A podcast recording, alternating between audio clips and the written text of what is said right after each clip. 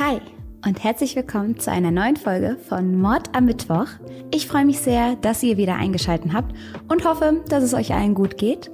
Und ich habe heute einen kleinen Begleiter dabei.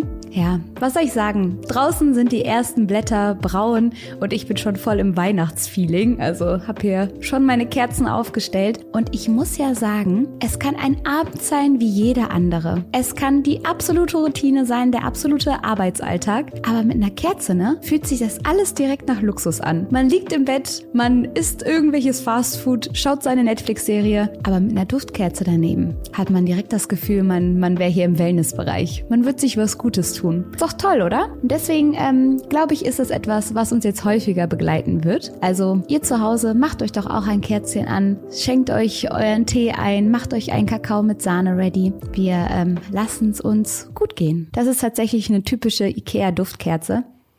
Ihr kennt's alle, ne? Man geht zu Ikea wegen tausend Sachen, vergisst die Hälfte davon, aber investiert in Millionen Duftkerzen. Ja, ich glaube, das ist so ein, so ein Allgemeingesetz. Ich glaube, man kann nicht in den Ikea gehen, ohne mit einer Kerze da wieder rauszukommen. Das geht einfach nicht. Das ist irgendwas Physikalisches. Fragt mich nicht. Der Duft hier ist auf jeden Fall ähm, schokoladig. Finde ich schön. Mag ich gerne. So süß ist ja nicht für jedermann was, aber ich muss sagen, ich lieb's. So, genug über Düfte und Wellness gesprochen. Ich bin auf jeden Fall jetzt hier bereit. Hier fackelt mein kleines Kerzchen. Es riecht schon nach Schokolade und ich habe was Gemütliches an, denn das heute hier wird eine längere Sitzung. Also reckt und streckt euch nochmal, lasst den Alltag hinter euch und dann würde ich euch dazu auffordern, mit mir in diese Folge reinzustarten. Ich möchte euch heute nämlich von Jeffrey Dahmer erzählen. Ein sehr bekannter Fall. Viele von euch wollten diesen Fall unbedingt hören und eure Wünsche sind meine Befehle. Jeffrey Dahmer wird am 21. Mai 1960 in West Allis, das ist in Wisconsin, geboren. Seine Eltern heißen Lionel und Joyce und er ist ein Wunschkind. Das ist etwas, das lassen seine Eltern ihn auch spüren. So wächst er bis zu seinem sechsten Lebensjahr als glückliches, unbeschwertes Kind auf, dem die Welt zu Füßen liegt. Dann plötzlich verwandelt sich Jeffreys Verhalten schlagartig. Die genaue Ursache ist hier sehr schwer zu benennen. So wie es häufig ist, treffen verschiedene Ereignisse aufeinander. So zieht die Familie um. Der Vater hat eine neue Stelle gefunden und so ein Umzug kann für ein Kind ja schon eine große Umstellung sein. Man lässt Freunde zurück, sein Umfeld, die vertraute Umgebung und muss sich nun auf einen neuen Ort einstellen. Obwohl Jeffrey ein Wunschkind war, erlebt er wenig körperliche Nähe. Also er weiß, dass seine Eltern ihn lieb haben, aber es wird unwahrscheinlich wenig gekuschelt. Es heißt, Jeffreys Mutter hätte eine Art Putzzwang gehabt. Das heißt, alles musste klinisch sauber sein, jede Ecke wurde geschrubbt und gewischt und Jeffrey wurde gebadet und gewaschen und bevor Jeffrey praktisch steril war, wurde nicht gekuschelt und auch danach waren Körperlichkeiten eher eine Seltenheit. Was ja total wichtig ist für ein Kind. Ich weiß noch, so das habe ich ganz, ganz doll gebraucht. Gerade als Kind konnte ich zum Beispiel nur einschlafen, wenn ich auf meiner Mama draufgelegen habe, wenn ich wirklich direkt gespürt habe, dass jemand in der Nähe ist. Und ein Kind braucht Zuneigung, ein Kind braucht Wärme, ein Kind braucht Kuscheleinheiten. Und all das ist etwas, was Jeffrey so nie gespürt hat. Dazu kommt, uh, es hat geklingelt. Freunde, ich bin so bedient. Es hat hier gerade geklingelt. Oh mein Gott. Also ich versuche mich ja selten aufzuregen und meistens klappt's ja auch. Und ich denke dann immer so, hey, Moment mal, bevor du dich aufregst, wofür kannst du gerade dankbar sein? Aber ich will mich kurz aufregen. Ich habe nämlich für das Arbeitszimmer hier, für euch auch, damit es einfach schöner aussieht, einen großen Spiegel im Internet bestellt. Ich will nicht mal sagen, wo. Ich will nicht mal, ich will nicht mal shady sein, aber ich habe den da bestellt und lang drauf gewartet und dann ist der kaputt geliefert worden. Also ich habe ihn ausgepackt und zack, also da war ein riesen Riss drin, Katastrophe. Hab dann gefragt, hey, ich möchte ihn gern zurückgeben, der ist kaputt geliefert worden. Hier sind meine Bilder und Belege und Beweise und dann hat das auch endlich geklappt nach vielem hin und her. Es hat gerade der Paketbote geklingelt und ich bin sofort runter. Da war der schon wieder weg, hat mir das Paket halt einfach in den Flur gestellt Ich heb das an und ich höre schon die Glasscherben. Oh, so ärgerlich. Einfach beide Spiegel komplett kaputt geliefert und er war halt direkt weg. Er 100 Prozent. Ich weiß, es ist ein verdammt harter Job, Paketbote zu sein, gerade bei dem Wetter. Aber er hat 100 Prozent gehört, dass der Spiegel kaputt war. Ich habe es nur angehoben und man hat die Scherben schon gehört und oh, macht mich so traurig, weil es natürlich auch um Geld geht und ne, man hat bezahlt und man möchte auch, dass es einfach jetzt mal klappt und jetzt wieder zurückschicken und wieder den ganzen Prozess. Oh mein Gott. Naja, jammern auf hohem Niveau. Es gibt weitaus schlimmere Dinge. Aber ich bin hier gerade die Treppen wieder hoch und ich dachte mir so, Manometer, wirklich. So. Jetzt aber zurück zu Jeffrey. Dem geht's gerade viel, viel schlechter als mir. Der hat nämlich einen Eingeweidebruch erlitten und muss deswegen längere Zeit über ins Krankenhaus. Er muss sich auch einer Operation unterziehen und Jeffreys Mutter sagt später, dass das ihren Sohn total verändert hätte. Er wäre praktisch von dieser Operation erwacht und nicht mehr das Kind gewesen, was er damals war. Zeitgleich bekommt Joyce, also Jeffreys Mutter, noch ein weiteres Kind, den kleinen David. Und nach der Geburt von David ist sie immer wieder sehr, sehr schwach. Oft schafft sie es nicht mal, das Bett zu verlassen, liegt den ganzen Tag einfach in der Waagerechte und kriegt es einfach nicht unter, sich um beide Kinder gleichermaßen zu kümmern. Als Jeffrey dann zehn Jahre alt ist, wird seine Mutter wegen chronischer Angstzustände in eine Klinik eingewiesen. Sie hat ja schon länger unter ihren kleinen Zwangsstörungen, wenn man das so sagen kann, gelitten, also dass alles so super sauber sein musste. Und auch die Nebenwirkung von ihren Medikamenten macht sich nun bemerkbar. Sie hat nämlich gegen Nervosität, Depressionen etc. wahnsinnig viele Tabletten genommen. Also ich glaube, es waren so zehn pro Tag, also ganz krass wild durcheinander gemixt in der Hoffnung, irgendwie dadurch beruhigt zu werden. Und die haben natürlich alle Nebenwirkungen, die sich jetzt ganz krass äußern. Joyce zieht sich immer weiter zurück, hat keine Kraft, ihrem Sohn Liebe zu schenken, Aufmerksamkeit zu geben und kümmert sich um sich. Und auch außerhalb seiner Familie fühlt sich Jeffrey sehr alleine. In der Schule ist er das komische Kind. Wir wissen alle, Kinder sind ziemlich gemein. Und da ist dann so ein Jeffrey, der immer alleine in der Ecke rumsteht und andere Interessen hat als die anderen Kinder. Und selbstverständlich wird der dann sofort als Außenseiter betitelt und geärgert. So gemein, Mann. Das Ganze lässt Jeffrey dann auch an seinem Selbstbewusstsein hadern. Er ist sehr unsicher. Er hat das Gefühl, keine Freunde finden zu können und zieht sich deswegen immer weiter zurück. Und das ist ja ein Teufelskreis. Jeffrey, der denkt, ach, ich schaff's eh nicht, Freunde zu finden, versucht's daraufhin gar nicht erst, zieht sich weiter zurück und so bleibt er natürlich alleine. Stattdessen fängt er nun damit an, sich seine eigenen speziellen Hobbys zu suchen und das Interesse an Tieren steigt. Doch das Ganze hat jetzt nichts mit allgemeiner Tierliebe zu tun. Also Jeffrey ist jetzt nicht im Local Streichelzoo unterwegs und bringt den Ziegen ein paar Möhren mit. Er interessiert sich dafür, wie es in den Tieren aussieht. Er streunt durch die Straßen und hält Ausschau nach Tierkadavern. Gerade an vielbefahrenen Straßen sieht man immer wieder ein Kaninchen, welches überfahren wurde, am Straßenrand liegen oder ein Fuchs. Und das sind dann Jeffreys Zielobjekte. Findet er diese toten Tiere, dann bringt er sie in sein Geheimversteck. Dieses befindet sich in einem Waldstück, etwas hinter dem Haus seiner Eltern. Dort hortet er die toten Tiere und beginnt damit, Experimente an ihnen auszuführen. So seziert er sie zum Beispiel und schaut sich an, wie es da drin so aussieht. Er sagt, er war neugierig darauf, was ihn erwarten würde. Jeffrey, der langsam zu einem Teenager herangewachsen ist, merkt allmählich, dass er kein Interesse an Frauen hat. Er fühlt sich zu Männern hingezogen und entwickelt während seiner Jugendjahre immer weitere Fantasien, die zunehmend gewalttätiger werden. Hierbei verschmelzen jetzt zwei Sachen, die so nicht zusammengehören, nämlich einerseits sein Interesse für den Tod, für Knochen und für den Aufbau von Geweiden und so weiter und so fort und sein sexuelles Interesse. Das verschmilzt irgendwie zu einer Fantasie. Außerdem erregt ihn die Vorstellung davon, Macht zu haben,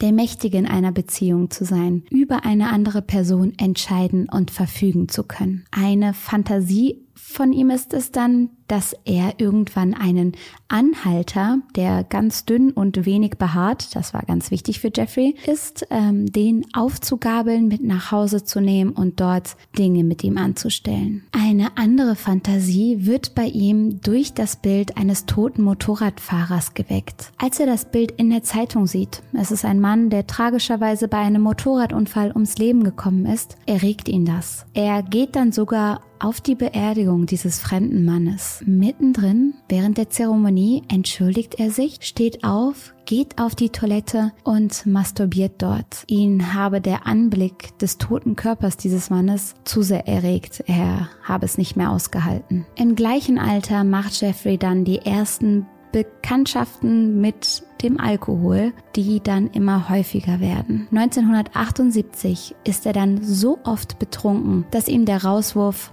aus der Schule bevorsteht. Schon um 8 Uhr morgens sitzt er mit einer Alkoholfahne neben seinen Mitschülern. Das Drama wird perfekt, als seine Eltern sich im selben Jahr dann auch noch scheiden lassen. Jeffreys Mutter Joyce nimmt seinen Bruder David mit. Jeffrey bleibt aber irgendwie übrig und zieht so dann zu seinen Großeltern. An der Stelle ganz kurz die Frage, what Wieso fällt hier niemandem etwas auf? Wieso schreitet hier niemand ein? Da ist ein Jugendlicher, der wirklich unbeobachtet auf Beerdigungen geht, betrunken im Unterricht sitzt, auf den keiner aufpasst und Acht gibt und niemand ändert etwas daran.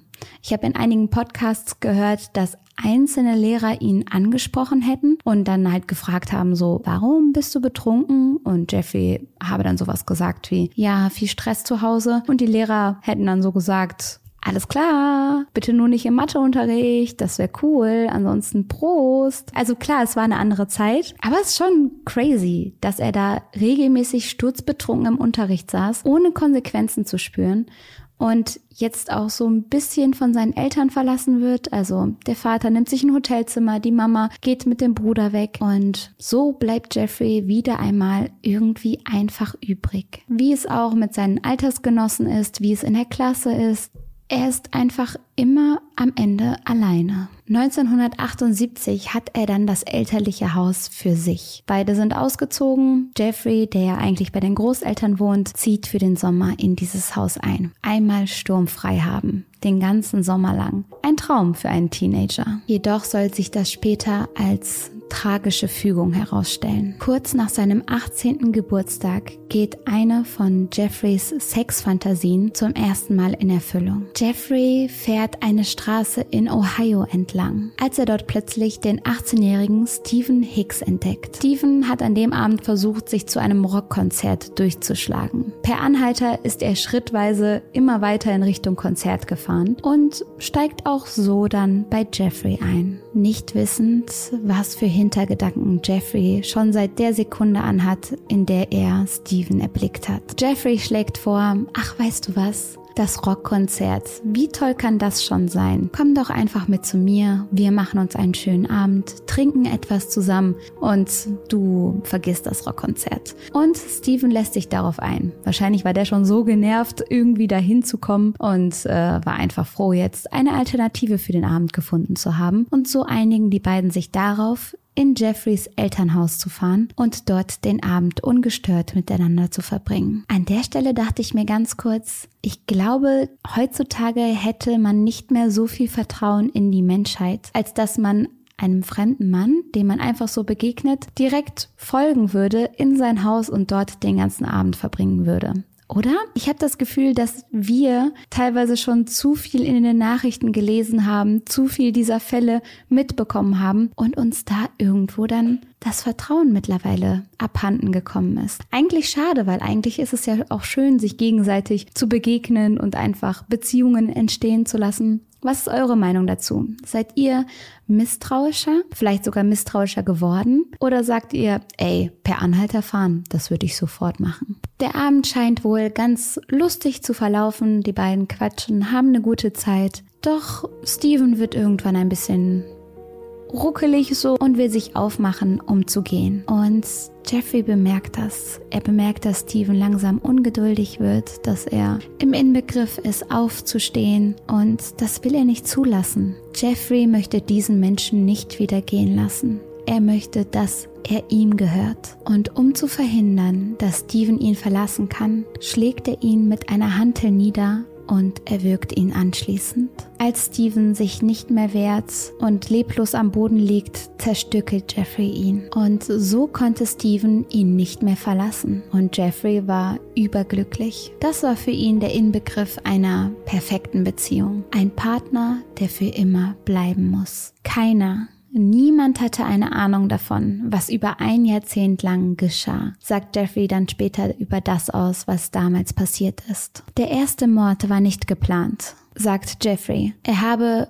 lediglich darüber nachgedacht, einen Anhalter mitzunehmen, um ihn zu kontrollieren. Jeffrey tritt nun bei der Armee ein und ist sogar eine Zeit lang in Deutschland stationiert. Und nun geht fast ein Jahrzehnt ins Land, ohne dass Jeffrey seiner Mordlust nachgeht. Er sagt, es gab einfach nicht die Möglichkeit, das, was ich tun wollte, voll und ganz auszuleben. Es gab damals einfach nicht die physische Möglichkeit, es zu tun. Jedoch sagt er, der Drang sei immer da gewesen. Das ist so krass. Stellt euch mal vor, ihr wart einer der Kollegen von Jeffrey, einer der anderen Soldaten, habt euch vielleicht sogar ein Hochbett mit ihm geteilt und hört nachher in einem läppschen Interview ganz nebenbei, dass er die ganze Zeit über Mordfantasien hatte. Vielleicht sogar dann mit euch. Jedoch begeht er andere Straftaten in seiner Zeit bei der Armee. So heißt es, dass er zwei Soldaten vergewaltigt hat, die den schrecklichen Angriff glücklicherweise aber beide überleben. Das Schlimme hierbei ist, dass es noch eine ganz andere Zeit war. Homosexualität war ein großes Tabuthema. Jeffrey hat selber mal in einem Interview gesagt, Homosexualität war etwas, da hast du nicht drüber gesprochen. Da hast du am besten gar nicht erst drüber nachgedacht. Als Soldat zu erzählen, dass man von einem anderen Mann vergewaltigt wurde. Da hätte einen niemand ernst genommen. Niemand hätte einem zuhören wollen. So schrecklich das auch klingt und so weit entfernt das glücklicherweise von unserer heutigen Realität ist, wo wir wissen, dass Sexualität viele Facetten hat und dass die Sexualität nichts darüber aussagt, wie wertvoll ein Mensch ist, weil wir alle wertvoll sind. Das ist dann so schwer zu verstehen, dass es mal ganz, ganz anders war. Aber so war es damals. Später im Fall wird es auch noch ein ganz großes Thema, da die Polizei die Vorwürfe der Männer nie richtig ernst genommen hat. Wenn sie etwas über Jeffrey Dahmer ausgesagt haben, hieß es immer, ach ja, um Gottes Willen, was ihr Schwulen so macht, das sei euch überlassen. Wir wollen gar nicht wissen, was ihr dafür perverse Spielchen treibt. So war damals der Tonus. Und dass diese Mitsoldaten sich nie ausgesprochen haben. Ich glaube, der eine jetzt erst relativ vor kurzem so. Das passt leider Gottes in diese Zeit, da man sie wahrscheinlich eh nicht ernst genommen hätte, nicht hätte zuhören wollen, das Ganze einfach hätte verschweigen wollen. Ein Mitsoldat von Jeffrey mit dem Namen Billy Cosby spricht sich mittlerweile über seine Erlebnisse mit Jeffrey aus. Er ist damals kaum 17 Jahre alt, als er in die US-Armee eintritt. Es ist 1977 und er ist aufgeregt, hat Hoffnungen, hat Erwartungen an die Zeit, ist gespannt, was ihm bevorsteht und wird seinen Zimmergenossen zugeteilt. Er lebt mit Jeffrey Dahmer zusammen auf engstem Raum und über 18 Monate lang wird er von Jeffrey gefoltert werden. Jeffrey hat es irgendwie geschafft, völlige Kontrolle über Cosby auszuüben. Dieser hatte ab irgendeinem Punkt keinen Kontakt mehr zu den anderen Soldaten. Er hat sich nicht getraut, mit irgendwem zu reden, mit irgendwem seine Erlebnisse zu teilen, geschweige denn über Jeffrey zu sprechen. Cosby sagt später, dass Jeffrey am Anfang super freundlich gewirkt hätte. Ein Mann mit Ausstrahlung, mit Charisma, der sogar lustig war, einnehmend. Er hatte sich gefreut, mit ihm auf einem Zimmer zu sein. Doch schon nach ein paar Tagen hätte sich das Blatt gewendet. Cosby habe schnell Angst bekommen vor Jeffrey. Jeffrey habe immer wieder versucht, Kontrolle über ihn auszuüben. Das Ganze hat dann mit verbaler Gewalt begonnen. Worte wie du Weichei, du Lusche seien immer wieder gefallen. Irgendwann habe Jeffrey ihn dann auch zum ersten Mal geschlagen. Und das, was jetzt in der kommenden Zeit passiert ist, ist so krass. Denn Jeffrey hatte zum Beispiel den einzigen Schlüssel zum Zimmer. Er hat also kontrolliert, wann Cosby den Raum verlassen und wann er eintreten darf. Immer wieder hat er seinen Mitbewohner aufs übelste verletzt und beleidigt. Wenn Cosby gesagt hat, ich sag das den Vorgesetzten, hat Jeffrey nur mit weiterer Gewalt gedroht und es so geschafft, Cosby komplett zu kontrollieren. Einmal versucht Cosby sogar abzuhauen und ihm gelingt die Flucht sogar. Jedoch kann man nicht einfach so von der Armee abhauen. Dann, ähm, ja, erwarten einen Strafen keine Ahnung. Auf jeden Fall ist es nicht möglich, dass man einfach von einem Tag auf den anderen seinen Dienst da schmeißt und die Biege macht. Und so weiß Cosby, dass er zurückkehren muss. Und ihn erwartet natürlich wieder neue Gewalt, die diesmal extra hart ist. Cosby glaubt mittlerweile auch, dass Jeffrey ihn in diesen 18 Monaten der Tortur regelmäßig unter Drogen gesetzt habe. Er erinnert sich zum Beispiel daran, plötzlich ganz benommen aufzuwachen, ohne Erinnerung daran, was vorher passiert ist. Gefesselt gefesselt an sein Bett und Jeffrey, der vor ihm steht. So ein Albtraum. In der Ohnmacht von Cosby hat sich Jeffrey auch immer wieder an ihm vergangen. Als der Einsatz irgendwann beendet ist, kommt Cosby erleichtert zurück nach Amerika. Er ist so froh, Jeffrey nun aus dem Weg gehen zu können. Jedoch ist er nach wie vor super verängstigt und leidet zum Beispiel am posttraumatischen Belastungssyndrom, hat Albträume und kann nur schlecht schlafen. Etwas, das ihm noch unfassbar lange nachrennen wird, ist, dass er nichts sagt. Cosby versucht all das, was geschehen ist, zu verdrängen, redet mit niemandem darüber und versucht es einfach zu vergessen. Etwas, das ich absolut nachvollziehen kann, da so eine schwere und schreckliche Zeit nur schwer zu verarbeiten ist und der Gedanke, da wieder drüber reden zu müssen und das wieder hervorzurufen, das ist wirklich heavy. Jedoch sagt er, hätte ich es nur getan, hätte ich mal nur über ihn gesprochen und gesagt, was er für ein Mensch ist, was er für ein Monster ist, vielleicht hätte ich die eine oder oder andere schreckliche Tat verhindern können. Während Cosby diesen inneren Kampf mit sich kämpft, kommt Jeffrey nach Amerika zurück und lebt sein Leben weiter. Seinen Job in der Armee verliert er schon bald, da er regelmäßig viel zu betrunken ist. Kurz darauf wird er auch zum ersten Mal wegen Ordnungswidrigkeit und Trunkenheit verhaftet. Er erhält aber nur eine Geldstrafe und eine Strafe auf Bewährung. Seine Eltern, die mittlerweile endlich was von seinem Alkoholkonsum mitbekommen haben, schicken Jeffrey daraufhin zu seinen Großeltern. Sie hoffen, dass die noch einen Einfluss auf Jeffrey hätten dass die noch irgendwas regeln könnten, ihn auf die gerade Bahn zurückstupsen könnten. Aber das klappt nicht. Auch bei seinen Großeltern wird Jeffrey mehrfach verhaftet. Unter anderem zum Beispiel, weil er sich in der Öffentlichkeit entblößt. Ein anderes Mal wird er wegen öffentlichem Ornanieren verhaftet. Abends ist Jeffrey gerne in Bars unterwegs. Klar, da gibt's auch was zu trinken, wenn ihr versteht. Und da gibt's auch Männer, wie zum Beispiel einen gewissen Steven, Steven Tuomi. Der ist Anfang 20 und genau Jeffreys Typ. Die beiden unterhalten sich gut und einigen sich dann darauf, gemeinsam in ein Hotel zu fahren. Der Polizei gegenüber wird Jeffrey später behaupten, er habe Steven nur unter Drogen setzen und vergewaltigen wollen. Es sei wohl ein Unfall gewesen, ein ganz tragischer Zustand, dass Steven bei dem Versuch, ihn zu betäuben, umgekommen ist. So wacht Jeffrey neben dem toten Steven Steven dann auf. Ich hatte nicht die Absicht, ihn zu verletzen, betont er. Als ich am Morgen aufwachte, hatte er eine gebrochene Rippe. Er war schwer geprellt. Offensichtlich hatte ich ihn mit meinen Fäusten zu Tode geprügelt. Ähnlich wie bei der ersten Leiche schafft Jeffrey sie nun weg, zerstückelt sie, packt sie in, in Koffer und Tüten. Es gibt jedoch eine Ausnahme. Er behält Stevens Kopf. Den behält er mehrere Wochen lang, bis er ihn irgendwann chemisch chemisch präpariert und bearbeitet.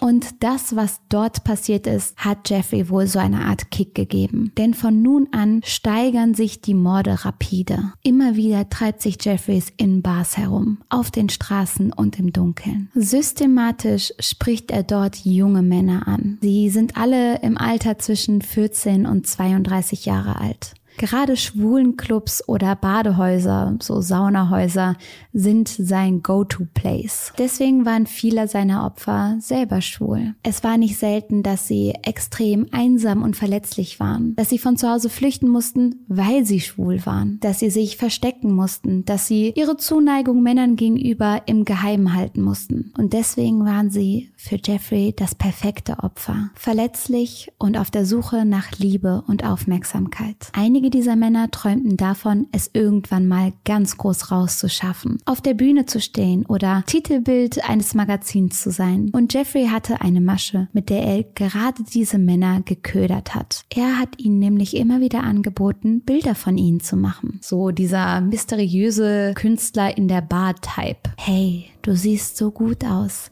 Komm mit mir nach Hause, ich will Fotos von dir machen. Die Männer, die sich daraufhin geschmeichelt gefühlt haben, sind gerne mit ihm gegangen. Was sie nicht wussten, ist, dass in den Drinks, die Jeffrey dann verabreicht hat, Schlafmittel untergemixt waren. Waren sie einmal betäubt und eingeschlafen, missbrauchte Jeffrey sie und tötete sie danach. So lockte er zum Beispiel im Oktober 1987 den 14-jährigen James Doxtator in den Keller von Jeffreys Großeltern mit dem Versprechen, er würde schöne Bilder von ihm machen. Jeffrey hatte James 50 Dollar dafür angeboten, nackt für ihn zu posieren. James, der 14 Jahre alt war, für den 50 Dollar eine riesige Menge Geld war, nahm das Angebot an. Kurz darauf setzte Jeffrey ihn unter Drogen, erdrosselte ihn und zerstückelte James Leiche. So geht das immer weiter. Jeffreys Oma, die ja auch noch in dem Haus lebt, bemerkte zwischendurch, ey, du ist ja schön und gut, dass du jetzt hier Freunde gefunden hast, aber die ganzen fremden Männer, die hier immer im Haus sind, dabei fühle ich mich unwohl, Jeffrey. Nicht nur das, Sie bemerkte nach einiger Zeit auch die üblen Gerüche, die aus dem Keller kommen. Und so fordert sie Jeffrey irgendwann dazu auf, auszuziehen. Wenige Tage nachdem Jeffrey nun in seiner Einzimmerwohnung lebt, wird er verhaftet. Und an der Stelle muss ich direkt sagen, leider wird er aber nicht gestoppt werden. Ein 13-jähriger Junge, der zuvor auch in Jeffreys Wohnung gelockt, betäubt und vergewaltigt wurde, konnte fliehen oder wurde von Jeffrey freigelassen und ist zur Polizei gerannt. Dort hat er den Vorfall mit Jeffrey dann gemeldet, woraufhin die Polizei ihn verhaftete. Und jetzt haltet euch fest, wird Jeffrey zwar verhaftet und verknackt, kommt jedoch nach einer Woche nach Bezahlung einer läppschen Kaution wieder frei. Er hat nachweislich eine schreckliche Tat an einem Kind begangen und kommt nach einer Woche wieder frei, ohne dass man weitere Ermittlungen anstellt. Jeffrey war zu diesem Zeitpunkt ja schon ein beschriebenes Blatt. Es gab so viele Opfer, die bereits auf seiner Liste standen, die teilweise überlebt haben, zum größten Teil jedoch bereits tot waren. Und dieser Mann saß im Gefängnis, wurde von der Polizei verhaftet und ist nach einer Woche wieder freigekommen. Kurz nachdem er aus dem Gefängnis raus ist, beginnen seine Mordzüge von neuem. Jeffrey verlagert diese jedoch jetzt wieder in das Haus seiner Großmutter, da er Angst davor hat, dass seine Wohnung jetzt ja von der Polizei möglicherweise bewacht wird, dass die ein Auge auf ihn haben. Und deswegen schleppt er schon bald ein neues Opfer in den Keller seiner Großmutter.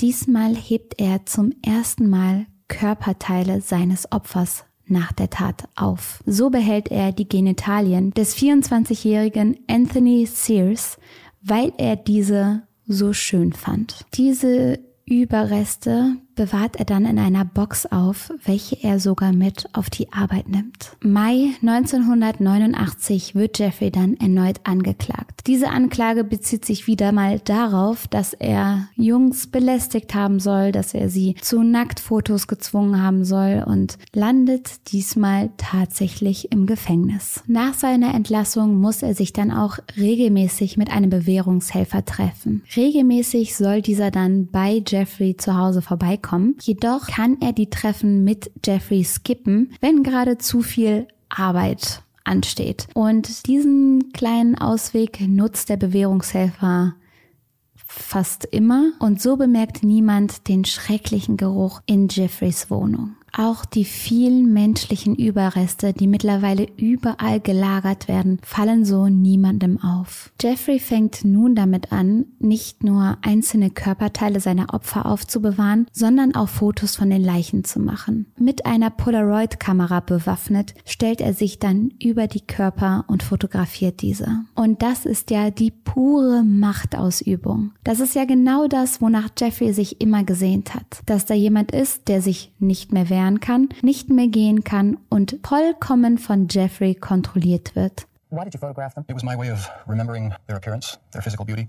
Something if I couldn't keep them there with me whole, I, at least I felt that I could keep uh, their skeletons. Er kann über die Körper nun verfügen, entscheiden. Er kann sie fotografieren, er kann sie kochen, denn ja, auch das tut er. Er kann sie mit zur Arbeit nehmen, er kann sie zerstückeln. Es liegt alles in seiner Hand und in seiner ganz alleine. Als sich Nachbarn dann irgendwann über den schrecklichen Geruch im Flur, der aus Jeffreys Wohnung zu quallen scheint, beschweren, hat er auch eine Ausrede parat. Er sagt, sein Kühlschrank sei kaputt, ein bisschen was vom Essen sei deswegen verdorben und er würde sich drum kümmern. Keine Sorge. Sowas würde bei uns in der Hausgemeinschaft gar nicht gehen. Ähm, wir haben hier so den ein oder anderen Sheriff, der auch mal darauf achtet, ob der Müll richtig getrennt ist. Also so ein Jeffrey hätte hier gar keine Chance. Würden die Nachbarn aber richtig klopfen gehen. Jeffrey beginnt irgendwann dann auch damit, Teile seiner Opfer zu essen. Ja, ist ziemlich heavy. Er sagt darüber, dass das ihm das Gefühl gegeben habe, er würde nun einen Teil von ihnen besitzen. Und seine Experimente werden zunehmend grotesker. An der Stelle mit einem sanften Magen, nee, wie sagt man, mit einem leichten Magen, kurz mal eine Minute skippen weil das ist jetzt schon eine heftige Szene, die aber dazu gehört, um das zu beschreiben, was Jeffrey vorhatte. Denn er wollte nun einen seiner Opfer in einen zombieartigen Zustand verwandeln. Es hat den 19-jährigen Errol Lindsay getroffen. Jeffrey hat diesen, wie alle anderen, erst betäubt, anschließend dann unter Drogen gesetzt. Das hat ihm aber nicht gereicht. Er hat ihm ein Loch in den Schädel gebohrt und dort Salzsäure reingekippt, in der Hoffnung, eine Art Frankenstein damit zu erschaffen, ein willenloses Zombie, was ihm für immer gehorchen und gehören würde. Also komplett crazy. Und Errol kommt sogar noch zu Bewusstsein. Er leidet unter immensen Schmerzen, versucht in diesem Zustand dann sogar noch abzuhauen, wird aber sofort von Jeffrey übermannt und getötet. Dieser Fall hier ist immer wieder von groben Fehlern der Polizei geprägt. So kommt es einmal dazu, dass Jeffrey eine Leiche bei sich zu Hause liegen hat, was ja leider Gottes keine Seltenheit ist, als er einen 14-jährigen Jungen zu sich in die Wohnung lockt. Diesen versucht er erneut hirntot zu machen, mit der ähnlichen Methode, wie er es bei Errol versucht hat. Ziel hierbei ist, wie gesagt, ein willenloses Zombie zu haben, was permanent für ihn da ist. Er beginnt also mit der Prozedur und hält irgendwann inne, lässt den betäubten Körper neben der Leiche liegen, um etwas draußen zu erledigen. Als er dann in den frühen Morgenstunden, also eine gute Zeit später wieder nach Hause kommt, sieht er den benommenen Jungen vor dem Wohnhaus sitzen. Der weiß gar nicht, wo unten und oben ist. Ähnlich wie Errol hat er aber das mit dem Loch im Schädel überlebt und wohl versucht zu flüchten. Um diesen Jungen herum stehen drei Frauen. Jeffrey der nicht auf den Kopf gefallen ist, versucht sofort, die Situation aufzuklären. Er sagt, ey, macht euch keine Sorgen um den Jungen, das ist mein Freund, ich kümmere mich um ihn. Vielen Dank, dass die Damen sich so lieb um ihn gekümmert haben, ich übernehme jetzt. Die Frauen sagen aber, mm -mm, wir haben die Polizei bereits gerufen und du trittst jetzt mal einen Schritt von dem Kind zurück. Die Polizei kommt nun und man könnte meinen, der Fall wäre hiermit abgeschlossen. Sie sehen das schwer misshandelte Kind. Sie sehen Jeffrey, der wild, fuchtelnd versucht zu erklären, wie es dazu gekommen ist. Und sie glauben ihm. Sie glauben ihm, dass er der Freund des Jungen ist, dass die beiden zu viel getrunken hätte. Oh, ein dummer Unfall. Ärgerlich. Trotz Proteste der Frauen, die nun sagen, ey, das kann doch nicht wahr sein, der Junge, dem geht's gar nicht gut, tut doch etwas, führt die Polizei Jeffrey und das Kind nun zurück in Jeffreys Wohnung. Der Junge, der es geschafft hat, daraus zu flüchten, der es geschafft hat, trotz seiner schweren Verletzung aus der Wohnung von Jeffrey rauszukommen, wird nun von der Polizei höchstpersönlich wieder reinbegleitet. Die sagen einfach, das Ganze sei sicherlich nur ein, eine häusliche Auseinandersetzung gewesen. Einfach etwas zwischen zwei Kumpels. In der Wohnung entdecken sie weder die Leiche, die da noch liegt, noch hinterfragen sie den beißenden Geruch nach Tod. Die Frauen, die es immer noch nicht fassen können, dass man den Jungen, der so schwer verletzt wurde, mit diesem seltsamen Mann hat gehen lassen, protestieren nun auf der Straße. Sie schreien, sie wehren sich und die Polizei droht nur damit, sie zu verhaften, wenn sie nicht endlich leise wären. Während die Polizei sich nun also um die protestierenden Frauen kümmert, schließt Jeffrey die Wohnungstür in aller Ruhe und geht auf den Jungen zu. Den fesselt er nun. Kurz darauf tötet er ihn. Und das ist so tragisch. Es ist so, so schrecklich, wenn man überlegt, die Polizei war vor Ort. Sie haben Opfer und Täter gesehen und sie zusammen wieder an den Ort des Schreckens geführt. So geht es dann immer weiter. Jeffreys Mordlust nimmt weiter zu. An einem Tag tötet er sogar zwei Männer. Irgendwann ist es dann ein Montagabend. Ein Montagabend wie jeder andere.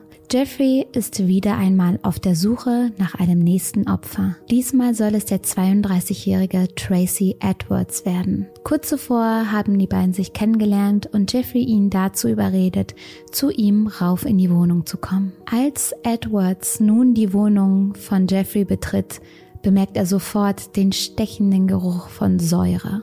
Ein Blick in die Ecke der Wohnung und er sieht auch gestapelte Kisten voll mit Salzsäure. Edwards ist alarmiert. Für ihn ist klar, hier geht etwas vor sich, etwas ganz, ganz Übles. Und so ist er von nun an ready für jeden Angriff. Und der Angriff kommt, denn Jeffrey versucht kurz darauf, ihm Handschellen anzulegen. Edwards, der eine Hand schnell wegziehen kann, erreicht damit, dass die Handschelle nur an einer Hand gepackt wird. Jeffrey versucht ihn zu beruhigen und sagt, ey, ey, keine Angst, ich will nur Fotos von dir machen. Ich will nur ein paar schöne Bilder von dir machen. Du siehst so gut aus. Bleib ruhig, bleib locker. Edwards versucht die ganze Situation ebenfalls runterzuspielen. Er möchte Jeffrey nicht das Gefühl geben, dass er ihn durchschaut hat. So sagt er immer wieder, ja, wir sind ja Freunde, alles entspannt, alles locker. Ich habe mich nur erschreckt wegen der Handschelle, aber alles gut. Und dann wartet er darauf, darauf, dass Jeffrey einmal den Blick von ihm abwendet. Und als dieser Moment kommt,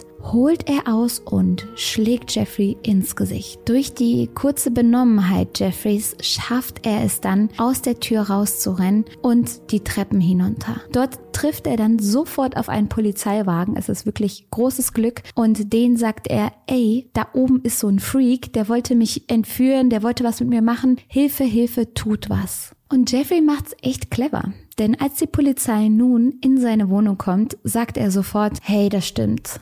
Mit den Handschellen, da hat mich was überkommen, es tut mir total leid. Ich weiß auch nicht, was da in mich gefahren ist. Er gibt sozusagen diese kleine Tat sofort zu, räumt seine Fehler ein, hofft damit wahrscheinlich die Polizei beschwichtigen zu können. Diese steht jetzt in seiner Wohnung im Schlafzimmer von Jeffrey, denn dort soll irgendwo der Schlüssel für die Handschellen liegen. Und als Jeffrey danach kramt, fällt einem der Beamten plötzlich ein Bild auf. Es ist ein Polaroid-Bild in einem der Nachttische von Jeffrey. Und und bei weiterem Hinschauen sieht er dann, was darauf abgebildet ist. Es sind die Bilder der Leichen, die Jeffrey gemacht hat. Als Jeffrey sich nun umdreht und sieht, dass die Polizei die Bilder entdeckt hat, versucht er sofort zu fliehen. Er wird jedoch überwältigt und es wird schnell Hilfe geholt. Überall in Jeffreys Wohnung findet man nun Körperteile, Köpfe und Geschlechtsorgane. Seine Opfer waren in verschiedenen Stadien des Zerfalls. Es hat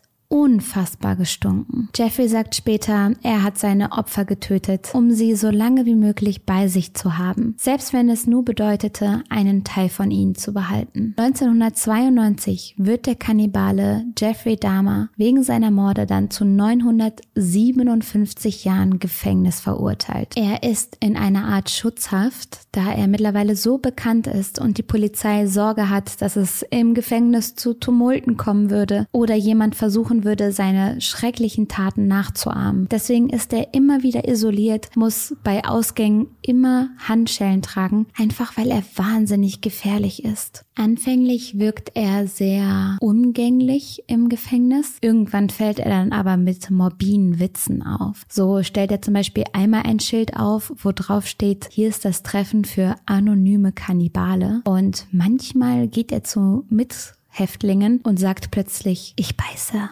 pass auf, ich beiße. Und wenn diese sich dann erschrecken und zurückweichen, freut er sich. Uah. Beim Gefängnisessen tut er dann so, als seien das Körperteile seiner Opfer und schmiert dann da mit dem Ketchup rum. Wie gesagt, freut sich darüber, Angst und Schrecken zu verbreiten. Dann gibt es natürlich auch Fanpost. Wie gesagt, ein Phänomen, was ich echt nicht verstehe. Er bekommt Liebesbriefe, Bekundungen, wie toll man ihn findet. All das bekommt er ins Gefängnis. Wann habe ich meinen letzten Liebesbrief bekommen? Ich weiß es nicht. Ich weiß es nicht. Muss man erst, muss man erst so ein Jeffrey Dahmer werden, um einen Liebesbrief zu bekommen? Also im Ernst jetzt, ich, I don't get it. Ich verstehe diese Faszination nicht. Diese Idealisierung von so schrecklichen Menschen. Er hat schrecklichste Taten vollbracht, hat Familien ihre Kinder genommen, und bekommt Liebesbriefe. Am 28. November 1994 stirbt Jeffrey Dahmer durch die Hand eines Mithäftlings. Jesse Anderson und Christopher Scarver sind mit Jeffrey Dahmer zusammen auf der Toilette in einer Sporthalle im Gefängnis. Und die Wächter sind gerade nicht da. Eine unbeobachtete Minute also. Als die Wächter dann irgendwann wieder zurückkehren, finden sie die erschlagenen Leichen von Dahmer und Anderson auf. Christopher Scarver hat beide in wenigen Minuten getötet. In einem Interview sagt er später, dass er Jeffrey Dahmer verabscheut hat und gibt auf die Frage, ob die Wächter ihn vielleicht absichtlich kurz alleine gelassen haben, keine Antwort. Wow, was ein Fall, was für ein Brett. Ich muss sagen, das ist sehr viel Information. Ich hoffe, ich konnte das einigermaßen strukturiert rüberbringen, weil es einfach unglaublich viel zu diesem Fall zu sagen gibt. Jeffrey hat viele Interviews gegeben und am Ende bleibt nur zu sagen, dass es mir wahnsinnig leid tut für die Familien, die da ihren Sohn, ihren Bruder, ihren Freund verloren haben. Und das alles wegen dieser schrecklichen, absurden Fantasien dieses kranken Mannes. Wirklich. Ihr wisst, ich halte mich mit meinen Urteilen zurück und versuche immer, ne, neutral zu bleiben und zu allem was Nettes zu sagen. Aber in diesem Fall ist es mir nicht möglich. Jeder hat ein Bedürfnis nach Liebe. Jeder möchte sich geborgen fühlen, möchte, dass da jemand da ist für einen. Aber das ist alles kein Grund, so etwas Schreckliches zu tun. Jeffrey hätte jemanden finden können. Jeffrey hatte ja Qualitäten, die Leute auch an ihm geschätzt haben. Aber er hat sich für diesen Weg entschieden. Er hat sich dafür entschieden, andere für seine Bedürfnisse leiden zu lassen. Und das ist unverzeihlich. Ich bin sehr gespannt, was ihr zu all dem denkt. Ähm, wie gesagt, hoffe ich, dass es alles einigermaßen nachvollziehbar war und ich das einigermaßen rüberbringen konnte. Schreibt's mir gerne mal in die Kommentare. Und jetzt wünsche ich euch einen schönen Abend, passt gut auf euch auf und bis zum nächsten Mal.